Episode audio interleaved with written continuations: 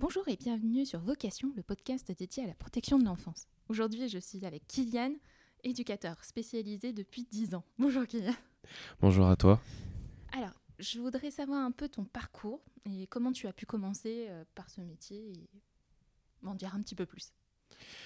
Oui, bah en fait, euh, quand j'ai commencé par avoir mon baccalauréat à la sortie du lycée, et puis, euh, pendant que, que j'étais lycéen, je faisais des, des, cours de soutien scolaire euh, à des jeunes euh, voilà, qui étaient un petit peu plus jeunes que moi, qui étaient au collège.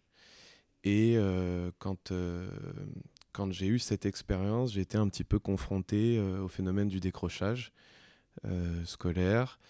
Par la suite, j'avais vraiment envie d'aider les, les jeunes j'avais plus envie de faire passer des moyennes de, de 14 à 18. J'avais plutôt envie d'aider euh, vraiment les jeunes euh, qui en avaient besoin, donc euh, qui se présentaient en candidat libre au bac par exemple, qui ne pouvaient, pas, pas bénéficier d'une scolarité comme les autres.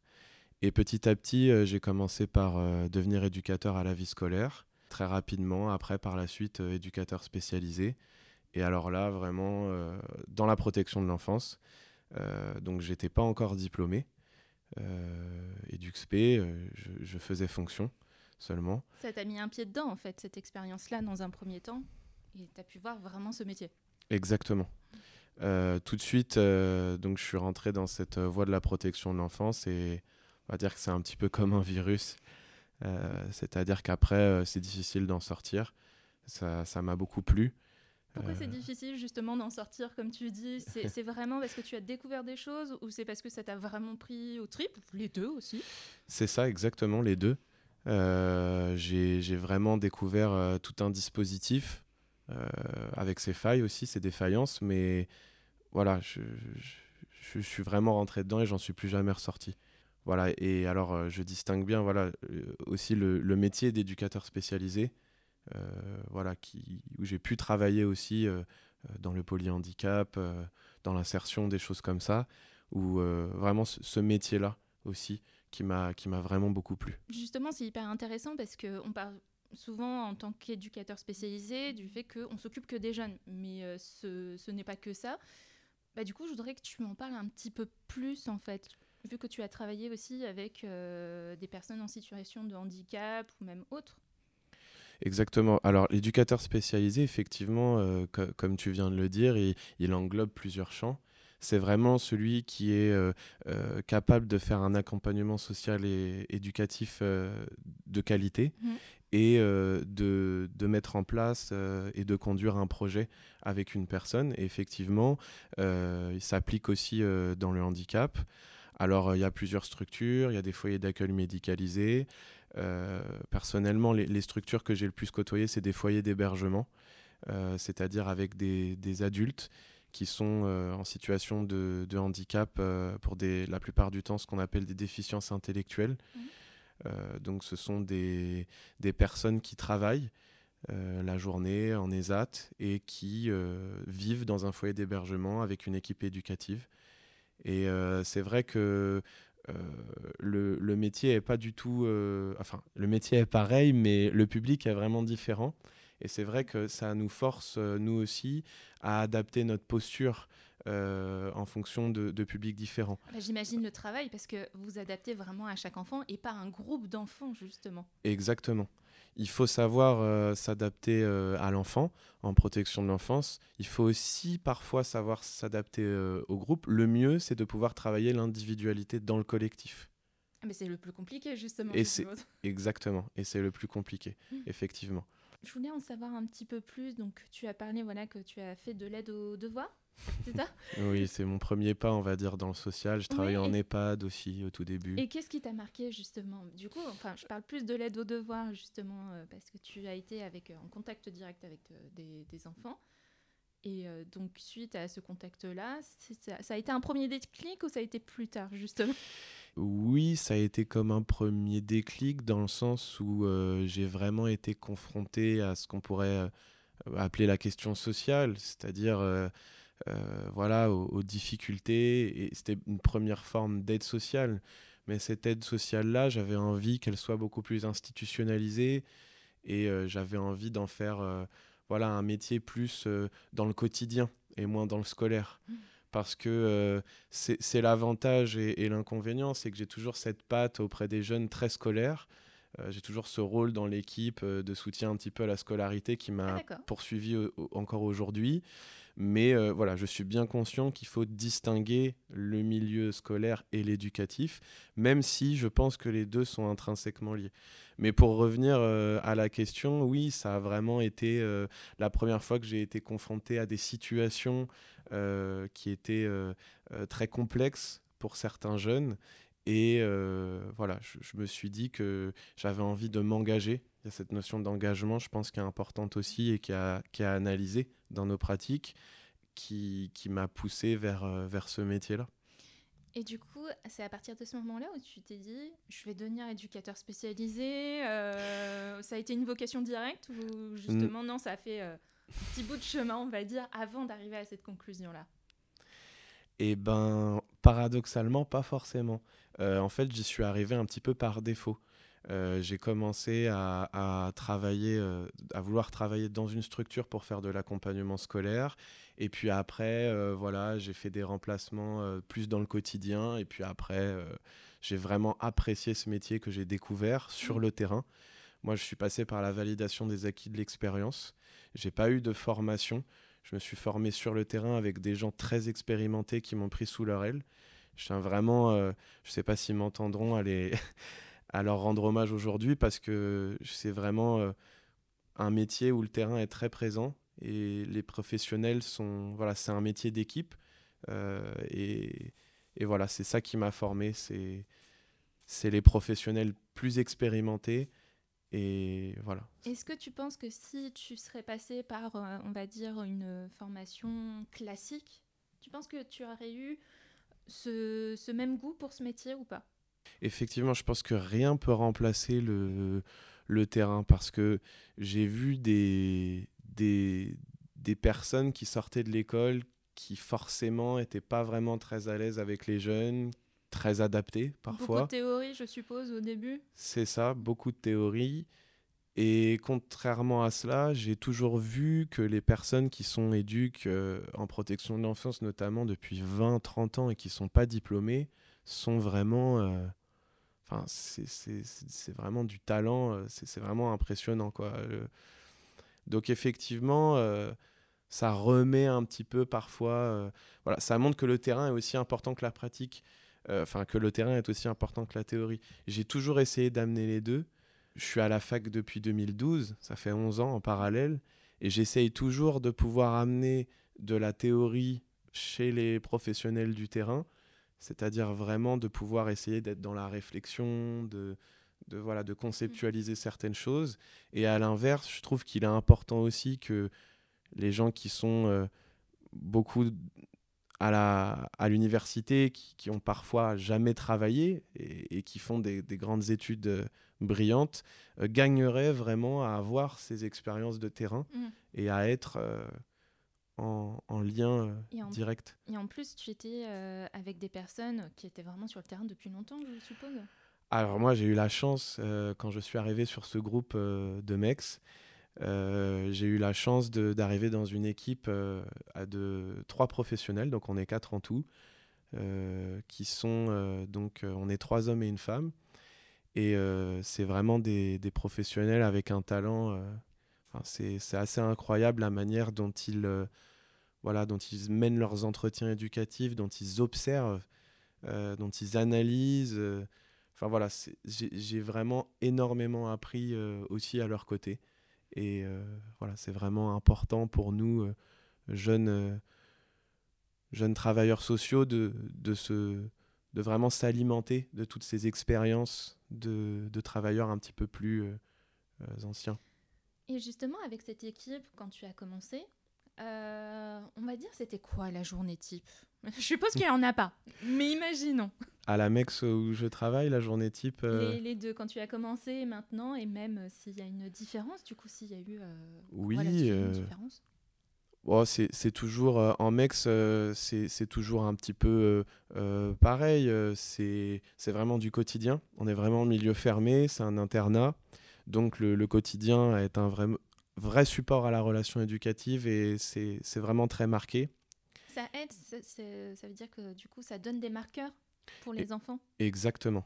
C'est vraiment le projet de l'AMEX, euh, si tu veux, euh, euh, dans l'éducation spécialisée, la protection de l'enfance, ça va vraiment être de protéger, de pouvoir accueillir et de pouvoir voilà, conceptualiser, élaborer le projet avec la personne sur un temps à moyen ou court terme et vraiment, le quotidien prend une place très importante.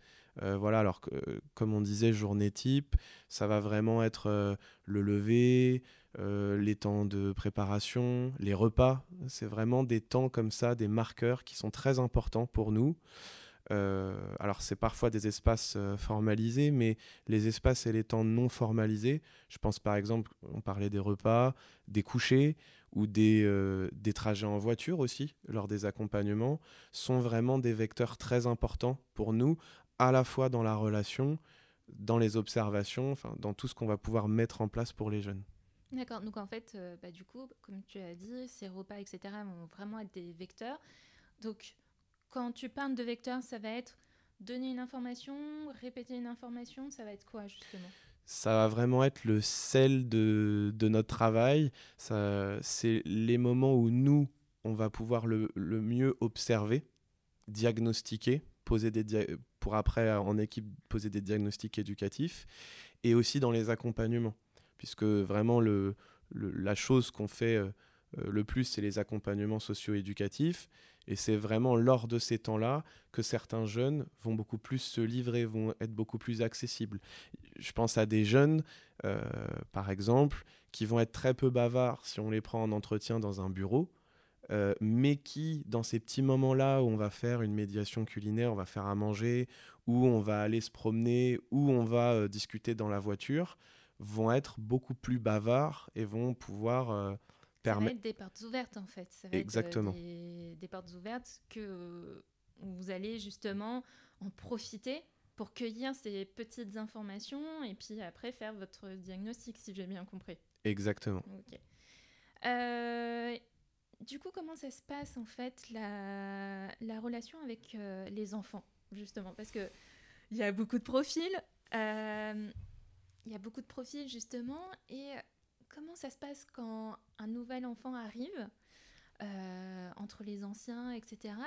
Et du coup, le rôle de l'éducateur à ce moment-là?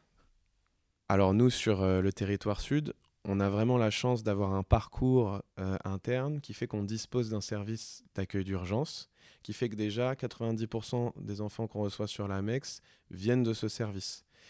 Et on a des ICEP, que la directrice a mis en place, qui sont des instances de construction et d'évaluation de parcours, qui nous permettent vraiment d'avoir des, transmissions, des, des, réflexions euh, en équipe. Et donc déjà, on a tout un tas d'informations lorsqu'on va accueillir un jeune qui est très institutionnalisé. Et ça, c'est très agréable euh, pour nous. C'est surtout qu'en plus, euh, l'enfant, quand il arrive, vous, vous avez au moins quelques informations pour vous préparer justement à l'accueillir. Exactement. Et puis lui est plus sécure parce qu'il connaît certains visages, il connaît les locaux, l'extérieur. On a déjà mené des projets ensemble puisque des fois on a des projets un petit peu transversaux. Donc déjà c'est quelque chose de qualitatif. Et puis euh, voilà, cette relation, elle se fait, euh, euh, voilà, on, base beaucoup sur l'accueil. On va vraiment mettre en place déjà un premier temps où le jeune va pouvoir venir avec son éducateur référent du service d'accueil d'urgence, découvrir le groupe, les lieux, rencontrer les autres jeunes avec qui il va vivre sur la MEX. Et puis ensuite, il y a cette admission qu'on va faire petit à petit en respectant toujours le rythme de l'enfant, ses choix, euh, dans la bienveillance et, en veillant à son épanouissement et son bien-être. Est-ce que tu as que, quelques anecdotes justement à raconter là-dessus? Peut-être des enfants qui t'ont marqué par un accueil euh, ou une personnalité justement quand, quand ils sont arrivés? Oui, j'ai l'anecdote d'une jeune euh, donc euh, qui est arrivée il y a quelques années, dont je suis référent aujourd'hui, qui donc était arrivée, qui est une, qui a un profil de mineur isolé, mais qui n'en est pas une. C'est un petit peu compliqué.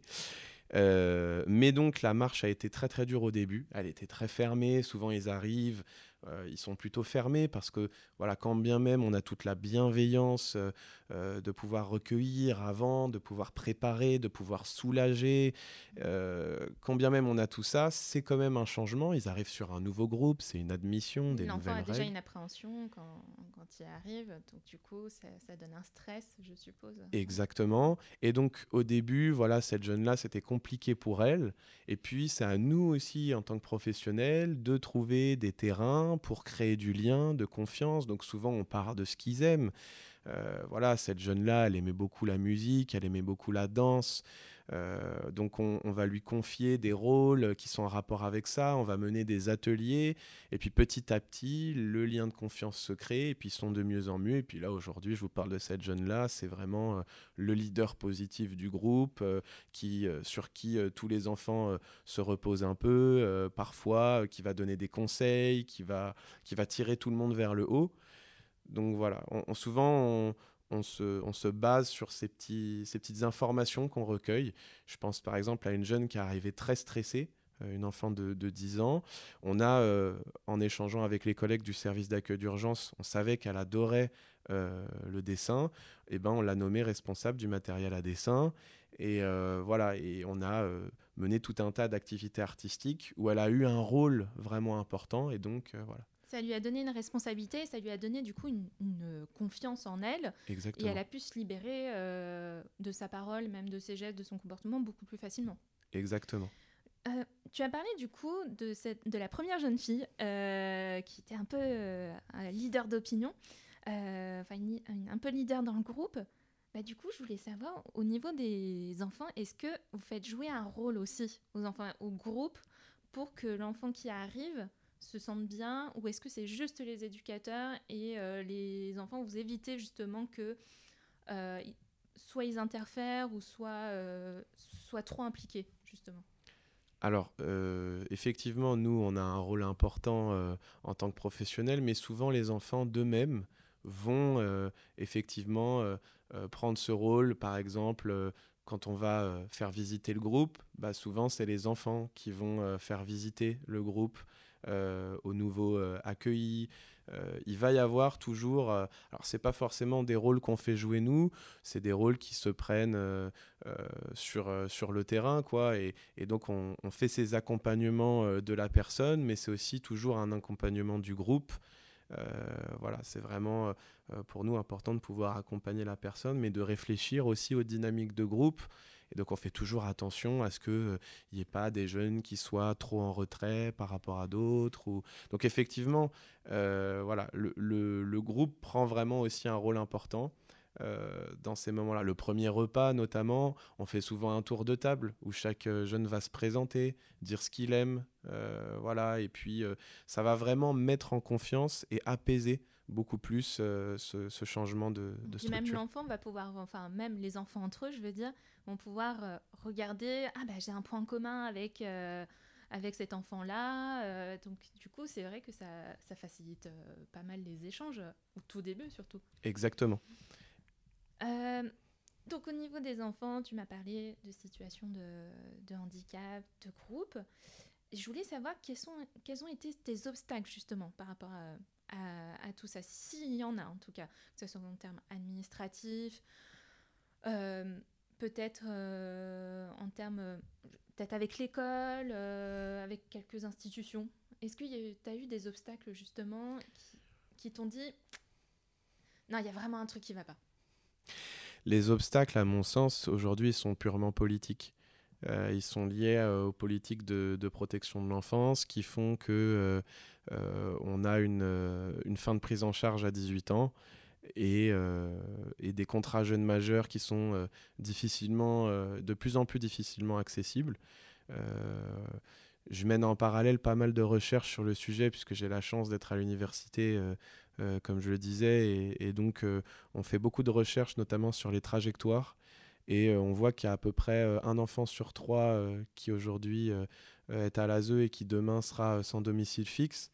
Donc les, les obstacles, ils sont, ils sont vraiment structurels, ils sont politiques. Euh, on gagnerait vraiment à, à, voilà, donner un petit peu plus de corps à ce système, à, le refondre, et puis voilà, à, le, à le rendre un petit peu plus en lien avec le service public, par exemple, des choses comme ça. Et, mais ouais, l'institution dans laquelle je suis aujourd'hui, pour moi, je suis très content d'y être. J'y trouve vraiment des, beaucoup, de, beaucoup de choses. Tu as parlé justement du fait que tu es à l'université. Bah, je voulais que tu m'en parles un petit peu plus. il me semble que tu fais de la recherche. Oui, exactement. Et je voulais savoir justement les thématiques de recherche que tu fais. alors, c'est un petit peu chaotique mon parcours universitaire. Euh, j'ai fait un peu de tout. J'ai fait au début une licence d'histoire, après de sociologie, de sciences de l'éducation, un master euh, en politique sociale territoriale, donc c'est un petit peu l'équivalent de l'ingénierie sociale, si tu veux, en gros, et puis un master de recherche. Donc c'est compliqué. Euh, aujourd'hui, la recherche, je travaille avec des revues comme Vie sociale et traitement où euh, on fait des recherches euh, autour de la protection de l'enfance. Euh, ce qui m'intéresse beaucoup, moi, c'est l'histoire de la protection de l'enfance. Je travaille énormément sur la fin du 19e siècle, sur les premiers orphelinats qui ont été créés par la charité, alors ça c'est avant, et comment est-ce qu'ils ont été repris par les républicains pour créer des premiers orphelinats publics? Donc, quel est leur. Euh, voilà, je travaille euh, autour de ça. Et puis, autour des sciences de l'éducation, ça va être euh, autour des pratiques, des temporalités, des travailleurs sociaux. J'ai beaucoup travaillé autour du Covid. Quel était l'impact du Covid sur les éducateurs spécialisés dans la protection de l'enfance, sur leurs pratiques, sur leur temporalité, voilà, en internat. J'ai travaillé, en ce moment, je travaille sur la relation éducative, si tu veux, en fait.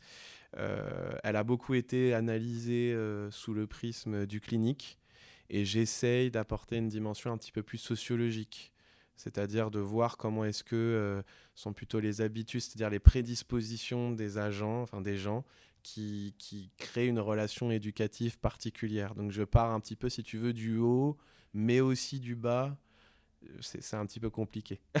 Oui, je veux pas euh, embêter avec ça. Non, non, non.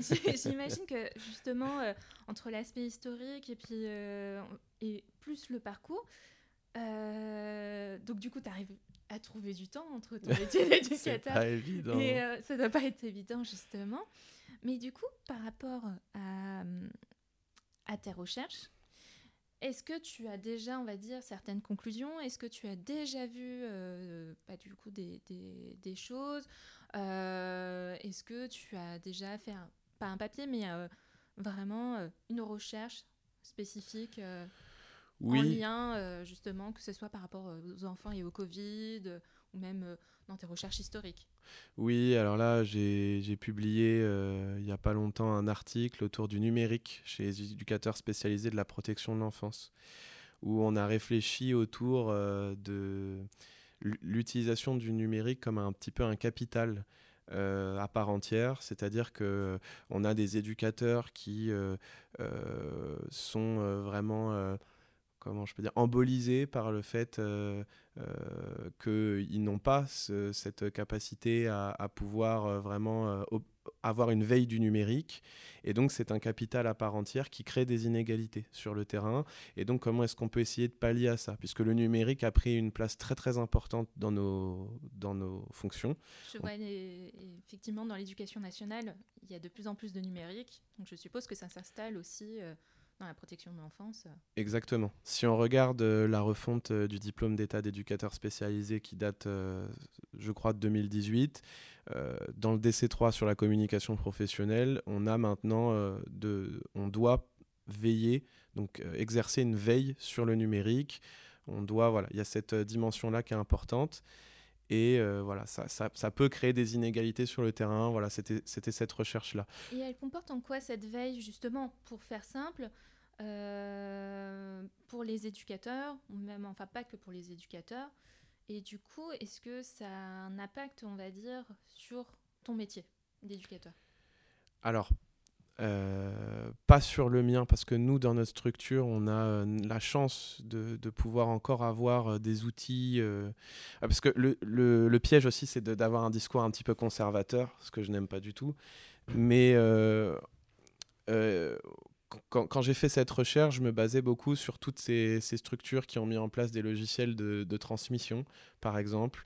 Et ça peut être très compliqué euh, pour notamment les, professionnels euh, euh, les plus anciens de pouvoir accéder à ce genre de, dispositif. Et, et, donc, ça peut créer des inégalités entre les travailleurs sociaux sur le terrain. Déjà, ça peut créer ce genre d'inégalités? Oui, oui, oui, ça peut, ça peut être compliqué parce que euh, cette veille, elle agit comme un capital euh, à part entière.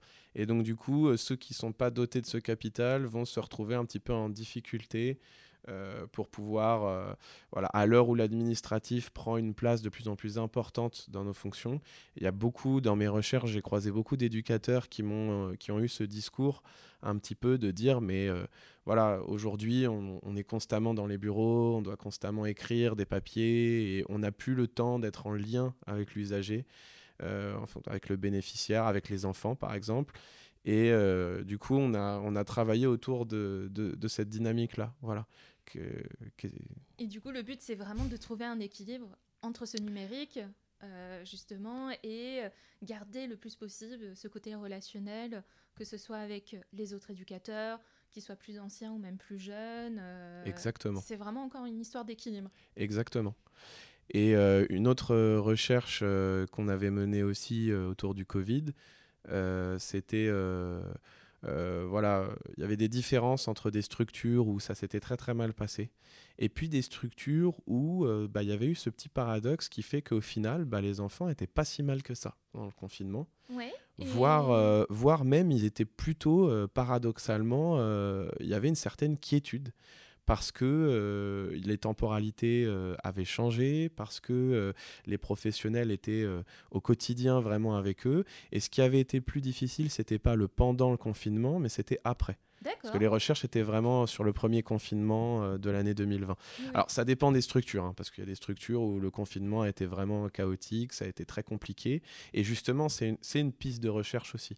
En quoi est-ce que l'espace, le territoire, il va avoir une place très très importante, l'implantation dans euh, la manière dont, sont gérés. Quand tu parles au niveau de l'implantation, que ce soit en ville ou euh, en région, je suppose, ou que ce soit, on va dire, vulgairement, à la campagne. Exactement l'implantation territoriale euh, est toujours euh, très très importante. Euh, je pense à nous dans le territoire sud, on a la chance d'avoir des infrastructures qui sont très nombreuses.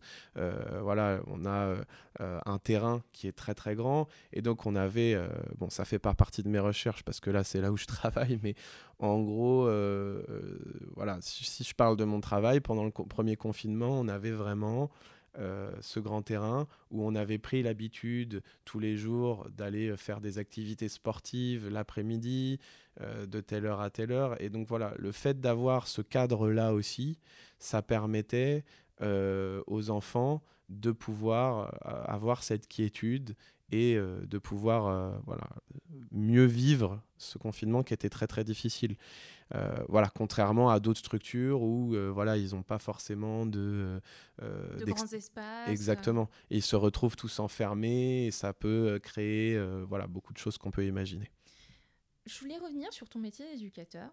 Imaginons que une personne souhaite devenir éducateur spécialisé. Est-ce que tu aurais des conseils justement pour commencer, en tout cas, ou quelques armes, on va dire, pour arriver sur ce métier? Oui. Déjà, il faut être humble. Euh, quand on sort euh, de l'école, par exemple, euh, il faut vraiment s'appuyer sur les, professionnels les plus expérimentés. Voilà, qui ont vraiment des, des, yeux, des oreilles très aiguisés, parce que on a l'impression que voilà, c'est juste regarder. Voilà, quand je parle dans la vie de tous les jours avec des gens, ils comprennent pas que on est vraiment comme des Sherlock Holmes, c'est-à-dire que en un coup d'œil ou des Amélie Poulain, je sais pas comment dire, en un coup d'œil, on arrive à repérer le moindre détail. Et c'est ça aussi, c'est vraiment, on est des observateurs avant tout. Euh, et ça, ça se travaille. Et voilà, tous ces professionnels-là qui depuis 5, 10, 15, 20 ans, 30 euh, ans pour certains, euh, voilà, il faut vraiment s'appuyer, les respecter. Euh, et c'est très important de pouvoir travailler en équipe. L'équipe, c'est le sel, surtout en protection de l'enfance. Si on n'a pas une équipe ou carrée, les enfants rentrent dans les failles. Donc pour moi, c'est ça, être authentique, pas jouer un rôle. voilà, être comme on est, parce que les enfants le ressentent et c'est important de, de, voilà d'être authentique, être cadrant, parce que bon, c'est la base. voilà, avoir cette posture de, de cadre, de représenter l'institution, c'est très très important. Euh, la distance. Euh, voilà, J'allais en parler justement de cette distance, parce que tu parles d'être authentique, mais du coup, est-ce que ça ne risque pas d'empiéter, on va dire, sur la vie privée? Être authentique vraiment dans le sens de, voilà, pas jouer le rôle du qu'on n'est pas, mais à la fois, euh, voilà, être conscient que on est dans le cadre d'un projet institutionnel, d'un projet pour l'enfant, et, euh, et, oui, avoir cette distance, c'est-à-dire pas être devant ni derrière, être aux côtés d'eux. Et en fait, on a cette distance parce que on est tellement dans l'analyse tout le temps en observant qu'on ne peut pas prendre les choses personnellement. On régule de fait notre implication personnelle. Et puis, encore une fois, l'équipe, le relais, c'est tellement important. C'est un métier d'équipe qui fait que si jamais on n'est pas en distance, ben on a un collègue qui va venir nous dire fais attention, là je te trouve pas assez en distance, peut-être que voilà. Et puis ce groupe d'analyse des pratiques aussi, qui est hyper important, qui nous permet de revenir en équipe avec euh, euh, un psychothérapeute euh, autour des situations et de pouvoir. C'est-à-dire que vous pouvez voir un psychologue. Exactement. Et quand vous voulez ou quand vous tous les mois, on a voilà, on a cette plage horaire, tous les groupes longs. Et en fait, en équipe, on va avec un, un, psycho qui est psychosociologue, il me semble, qui est excellent, euh, qui est responsable du DC1 à l'école de, de, Buc et euh, qui, euh, voilà, on, alors y a, je sais qu'il y a certains gaps qui, eux, évoquent les conflits entre équipes. Alors nous, on a la chance d'avoir des équipes qui travaillent ensemble depuis très longtemps et on n'est pas du tout là-dedans. Donc nous, on va plutôt parler des situations. Donc chaque mardi, on va revenir sur une situation et puis tous ensemble, on va euh, voilà euh, débattre. Et puis euh, ça va être animé par ce monsieur qui nous donne des pistes, qui qui voilà nous fait construire un récit et qui nous fait analyser aussi dans ces moments-là notre implication, nos rôles. Pas du tout dans le jugement, je suppose. Donc du coup, en fait, il va servir un peu de guide exact. sur vos interrogations. Exactement. Il va nous permettre de mettre en récit et de pouvoir mener une analyse de groupe. Et donc, tous ces petits outils-là, euh, on a aussi une, clinicienne euh, dans, notre équipe. Tous ces outils-là euh, voilà, font qu'on va toujours être dans cette, distance. Et, le fait d'avoir cette casquette constamment de, professionnel d'analyse fait que on est forcément en distance. On peut pas prendre les choses personnellement. Alors oui, on arrive, on est des êtres humains, hein, on arrive avec notre bagage, notre forcément, mais euh, ça fait partie des compétences aussi de pouvoir justement prendre de la distance, mais pas trop, euh, parce que euh, voilà, c'est pas bon non plus. Et voilà. Quand tu parles de tes bagages, justement, enfin de ramener ces bagages, est-ce que du coup tu penses que ça peut être une force ou est-ce que justement non, faut, faut pas trop ramener ces bagages-là parce que ça risque d'affecter ou peut-être de trop impliquer les enfants, justement. Exactement. Euh, l'idée, c'est de pouvoir venir avec ce qu'on est, mais quand on passe le pas de la porte, euh, voilà, on est vraiment représentant de l'institution, garant du projet de l'enfant, et euh, on va, on va voilà, être tout le temps dans cette posture. C'est un, un, vrai travail presque d'équilibriste en fait. S'il faut tout le temps jauger, être dans dans l'équilibre permanent, presque presque comme un funambule, je sais pas comment dire. Euh, c'est une gymnastique intellectuelle, euh, sociale, euh, qui fait que, voilà, moi je sais que j'ai la chance d'être avec des professionnels de talent qui sont toujours dans l'analyse, qui, m'ont appris ça aussi. Et je sais que on est, voilà, on connaît pas ces problèmes de distance. Du coup, ouais, c'est vraiment, si on peut résumer un peu ce métier, c'est un peu vraiment de l'équilibre et de l'observation. Oui, c'est ça. C'est euh, vraiment avant tout euh, de la logique aussi. Euh, et effectivement, de l'équilibre, de l'observation, de l'écoute. il faut écouter, observer, travailler en équipe. ça, c'est vraiment très, très important. Et puis, voilà, diagnostiquer à partir de ces, de ces observations. C'est voilà une, veille aussi, euh, comme tu fais toi, euh, est-ce que tu penses que c'est très important ou c'est mieux aussi de se renseigner avec euh, d'autres professionnels justement? Ou est-ce que le fait de discuter avec d'autres professionnels, est-ce que c'est pas une sorte de veille justement? Oui, oui, oui. effectivement, il y a la veille. le fait de cultiver une veille professionnelle, c'est très très important. le fait d'assister à des formations, de, lire. Alors, on n'a pas toujours le temps ni les, les, potentialités, mais bon, voilà, de, pouvoir lire, de pouvoir se documenter sur l'évolution des politiques sociales. Euh, mais effectivement, le fait d'interagir sur le terrain avec des professionnels beaucoup plus expérimentés, euh, qui ont des choses à apporter, des, histoires de vie, des, des, degrés, d'analyse, c'est aussi très important. Donc effectivement, euh, ça fait presque partie aussi des, même carrément partie des, éléments de veille professionnelle, le fait d'échanger, euh, avec, euh, avec d'autres. J'avais une autre question aussi par rapport au projet dont tu me parlais.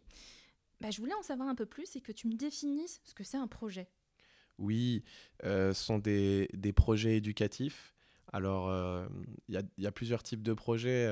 souvent, quand on dit projet, on va parler de, de projets d'activité, de projets de groupe, de projets de séjour, par exemple. Mais euh, voilà, depuis la loi 2002, euh, il y a le, projet euh, éducatif personnalisé de l'enfant, notamment. Alors, c'est le projet personnalisé de la personne, hein, puisque ça, couvre un petit peu tous les champs. et c'est quelque chose que nous, on va élaborer, qu'on va conduire et qu'on va évaluer avec la personne. c'est très important. L'objectif, c'est de pouvoir faire, si tu veux, du sur-mesure et pas du prêt-à-porter comme on dit souvent, c'est euh, qu'on va toujours partir de la personne accompagnée pour voir avec elle euh, ce qu'elle souhaiterait mettre en place, euh, les objectifs, les axes éducatifs, et après on va les travailler en équipe avec parfois des partenaires et surtout en protection de l'enfance avec la famille.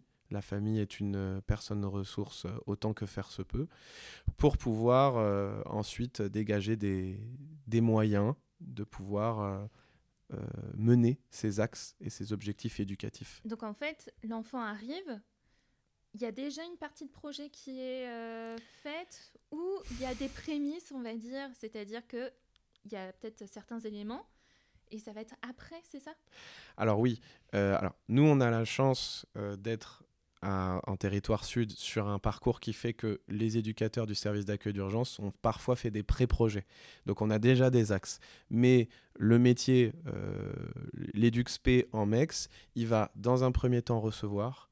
Il va d'abord se concentrer pour pouvoir mettre en parallèle ses propres observations avec ce qu'il a recueilli. D'abord, il va se concentrer sur le fait de créer du lien et d'établir un diagnostic et par la suite, à partir de ce diagnostic, là, vont se créer des hypothèses d'intervention socio-éducative. Mais dans un premier temps, ça va vraiment être l'accompagnement, le lien qui est créé, se donner le temps, voilà, parce qu'on ne peut pas mener de projet sans cette relation de confiance avec l'enfant qui est indéniable. Et est-ce que ce projet, il est un peu gravé dans le marbre ou il peut changer? Alors, euh, excellente question. Il faut que ça puisse changer justement. L'objectif, c'est de pouvoir réajuster euh, le projet par rapport à la personne. Et, euh, et donc je pense à une situation, par exemple, on a un enfant qui était en MEX depuis très longtemps, et puis il a souhaité avoir un cadre un petit peu plus individualisant. Il a exprimé le fait de vouloir aller en famille d'accueil. Et euh, voilà, on, a vu en équipe pluriprofessionnelle que c'était possible, que ça correspondait aussi euh, au, projet, aux, parents, à tout ça, parce qu'il y a plein plein de choses qu'il y a derrière. Et donc, on lui a offert cette possibilité de pouvoir rejoindre le service de placement familial. Oui, donc du coup, c'est jamais fermé. Il y a... C'est pas juste les éducateurs qui, qui décident, c'est vraiment tout un ensemble. Exactement. Et ça part toujours de la personne. Si tu veux, en protection de l'enfance, ça part avant tout du jeune et de sa famille puisque euh, voilà, on essaye toujours que la famille, alors dans les cas de placement judiciaire, ça peut être parfois euh, les parents sont, sont pas forcément mobilisés ou mobilisables, euh, mais on essaye toujours voilà que le jeune soit lui-même la principale ressource de son projet, c'est-à-dire que on part de ses potentialités, de ses capacités, de ses demandes, de ses besoins. Et puis par la suite, c'est vrai qu'on réfléchit en équipe et avec des partenaires pour pouvoir coordonner ce, projet. Bah merci beaucoup en tout cas, Kinyam, pour tout ça. Merci à toi. Euh, alors, vous pouvez retrouver ce podcast sur toutes les plateformes d'écoute et vous pouvez aussi retrouver la Fondation Droit d'enfance sur notre site internet et sur nos réseaux sociaux. Et nous, on se dit à une prochaine et pour un prochain épisode. Merci beaucoup. Au revoir.